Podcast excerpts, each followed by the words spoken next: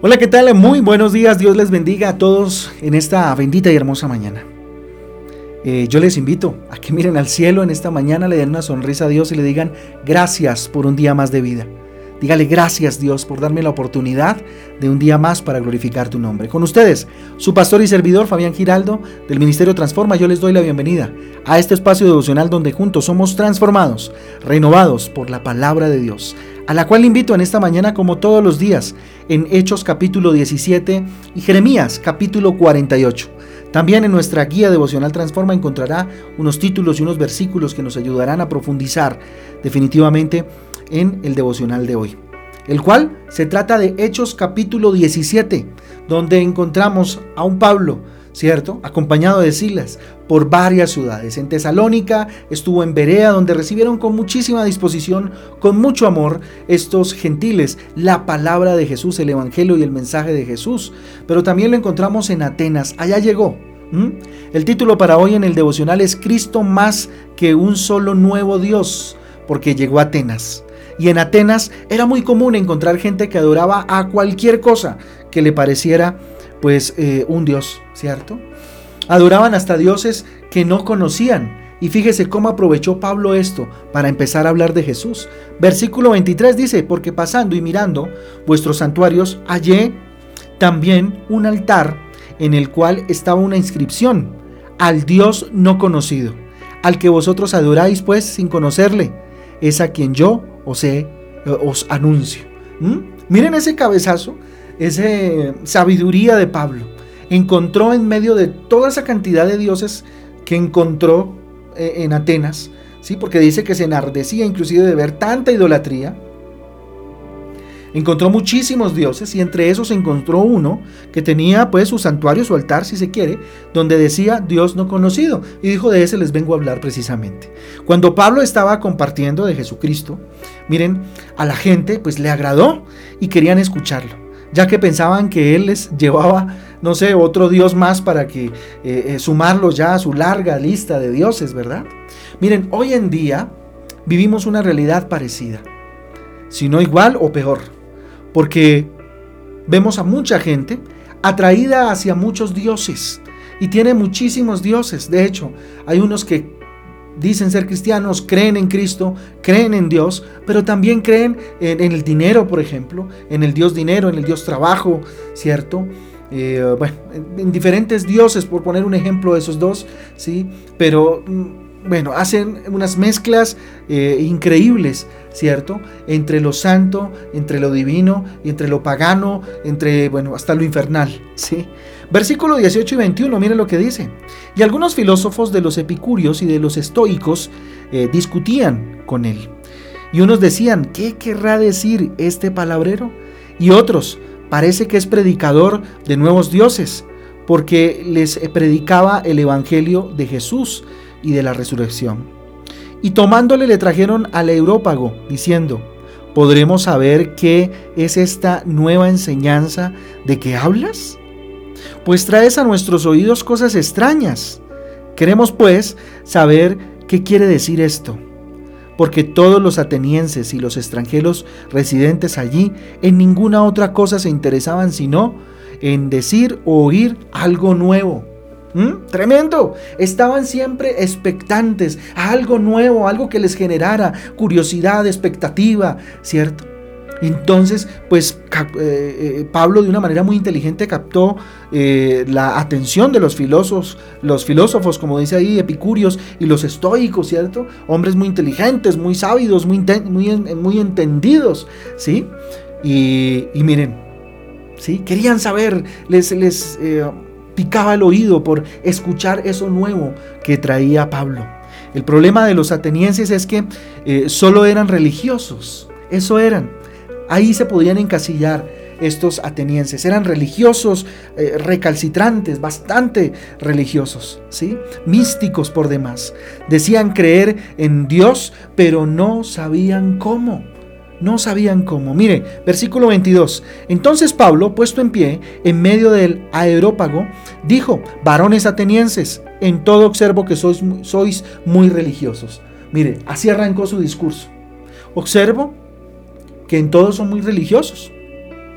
Y arranca un, discurso bien, bien interesante donde empieza a compartir, por supuesto, de Jesucristo. Miren, una persona religiosa es aquella que dice creer en Dios, sea el Dios que, que usted quiera, ¿cierto? Dios con D pequeña, con D minúscula, perdón, pero en realidad no lo conoce. No conoce al Dios al cual sigue, al cual sirve, ¿sí? Es más, dicen creer en Dios, en nuestro Dios, Jehová de los ejércitos, pero no lo conocen, ¿sí? En realidad no lo conocen, solo dicen creer, ¿sí? Y por la falta de conocimiento terminan creyendo, pero a su manera, acomodando a Dios a como ellos creen, ¿sí? Y muchas veces nosotros mismos hemos caído en ese error, en encasillar a Dios en nuestra mentalidad humana. Mire, hoy en día hay muchos cristianos inclusive que dicen creer en Dios, pero también creen a su manera, ¿sí? Y lo encasillan de acuerdo a lo que creen y de lo que piensan y de acuerdo a su experiencia. Solo el conocimiento de la palabra de Dios hace que no seamos unos simples religiosos. ¿Usted no quiere ser religioso? Pues lea la palabra de Dios precisamente. Miren, hay lugares llenos de gente que se hace llamar cristiana y que lo único que buscan es a un Dios de milagrero, un Dios milagrero como hablo yo, un Dios así de, milagros, que da milagros a por doquier, que compra inclusive, que a un, Dios que se puede comprar con dinero, pactar con dinero para que Él tenga la obligación de darme el milagro porque yo puse dinero. Y eso no es así.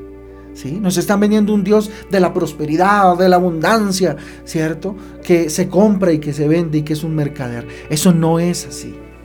¿sí? Miren, la verdad es predicada.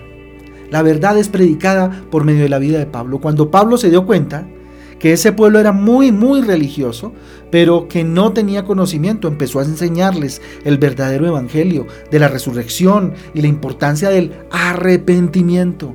Mire, versículos del 24 al 31, voy a leerlo rápidamente, dice lo siguiente.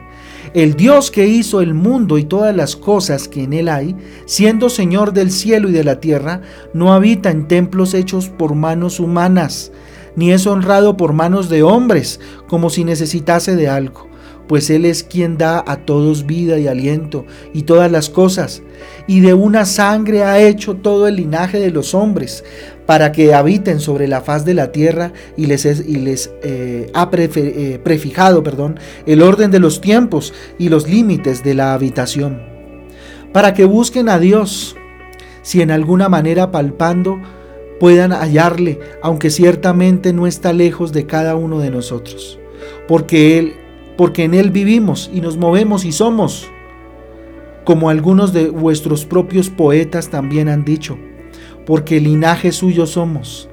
Siendo pues linaje de Dios, no debemos pensar que la divinidad sea semejante a oro o plata o piedras, escultura de arte o imaginación de hombres.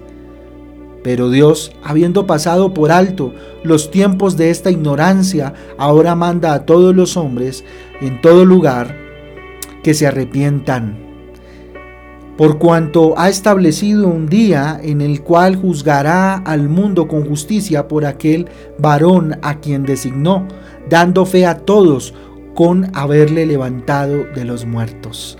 Tremendo. Fíjese, ese texto bíblico, no sé si usted alguna vez lo haya leído y le haya puesto la atención que tal vez hoy le puso. ¿sí? Miren lo que está diciendo Pablo aquí. Está diciendo todo lo contrario a lo que hoy nos hablan que es el cristianismo y la religión, lo que nos muestra la religión. Hoy, mire, se hace cada día más necesario que prediquemos la verdad del Evangelio de Cristo. ¿Sí? Que estudiemos la verdad del Evangelio de Jesús, ya que el cristianismo, más que una forma de vida, se está convirtiendo en algo que está como de moda. Y eso no debe ser así. ¿Ah? Mire, en algo de moda y además en algo, no sé, donde cualquiera puede ser, ¿sí? cristiano. No importa su manera de vivir, lo único que mueve pues el cristianismo moderno es los milagros, el show, ¿cierto? El humo, las luces. Y perdóneme, tal vez estoy hablando muy fuerte, ¿sí? Pero es así y eso no es el verdadero cristianismo. Hechos capítulo 14 versículo 22 dice lo siguiente, confirmando los ánimos de los discípulos, exhortándoles a que permaneciesen en la fe, diciéndoles, es necesario que a través de muchas tribulaciones entremos en el reino de Dios. Mire, aceptar un cambio en nuestra vida, morir a nosotros mismos, dejar de de alguna manera de hacer cosas que satisfagan nuestros sentidos, nuestras pasiones, para muchos es una tribulación. Entonces hay que sufrir tribulaciones, hay que morir a nosotros mismos para que Cristo viva a través de nosotros. Miren, la única forma de conocer a Jesucristo es a través de su palabra, a través del mensaje del Evangelio. Pablo discutía con la gente, pero a través de la palabra. Así lo hacía, no a motu propio, ¿cierto? Hechos capítulo 17, versículos del 2 al 3, mire. Y Pablo, como acostumbraba, fue a ellos y por tres días, dice, de reposo discutió con ellos, declarando, ojo, y exponiendo por medio de las escrituras que era necesario que Cristo padeciese, padeciese y resucitase de los muertos, y que Jesús, a quien yo os anuncio, decía él, es Cristo. Compartía de Cristo con la palabra en la mano, con la palabra en la boca. Mire, los lugares donde predicaba Pablo se llenaban, con mucha gente tan solo predicándoles la palabra a través de las escrituras. Lo único que hacía era exponer la escritura de Dios, no hacía nada más. ¿Sí? Versículo 4 dice, y algunos de ellos creyeron y se juntaron con Pablo y con Silas y, de los griegos piadosos, gran número, ¿cierto? Y mujeres nobles no pocas. Miren, hoy en día para que en las iglesias se, llenen, eh, eh, muchos pastores inclusive acuden a organizar grandes espectáculos, ¿verdad? ¿Sí? A organizar shows, ¿sí? Los verdaderos cristianos se caracterizan por un amplio conocimiento de las escrituras, ¿sí? Las estudiaban diariamente para que no los lleguen a confundir con cualquier fábula, con cualquier cuento. Mire lo que dice el versículo 11. Y estos eran más nobles que los que estaban en Tesalónica, pues recibieron la palabra con toda qué? Solicitud, escudriñando cada día las escrituras para ver si estas cosas eran así. Tremendo y está hablando de los de Berea. ¿Sí? Recibían la palabra con solicitud, pero también la escudriñaban para ver si aquel que les estaba predicando les estaba diciendo la verdad. ¿Cuántas veces usted ha comparado lo que aquí se les dice con la palabra de Dios? ¿Mm? Miren, la gente creía por la palabra de verdad y no por el show que les pudieran armar. Versículo 12 dice así que creyendo, creyeron muchos de ellos y, las, y, mujeres griegas eh, de distinción y no pocos hombres. Hoy en día se quiere enseñar la palabra de Dios, pero sin alterar la cultura de la gente o su manera de vivir, sin, sin tocar tal vez puntos álgidos de la vida de la gente. Sobre todo en algunas comunidades eh, se quiere hacer de esa manera, ¿verdad?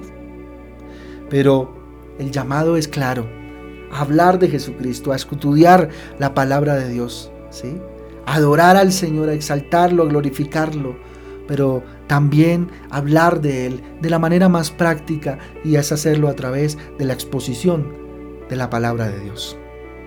Vamos a orar. Bendito Dios, te damos gracias por tu palabra, Señor. Padre Santo, Rey de Gloria, tú eres nuestro Señor. Dígale Dios, ayúdame a predicar tu palabra, a hablar de ti, a mostrar en mi vida, Señor, que eres real.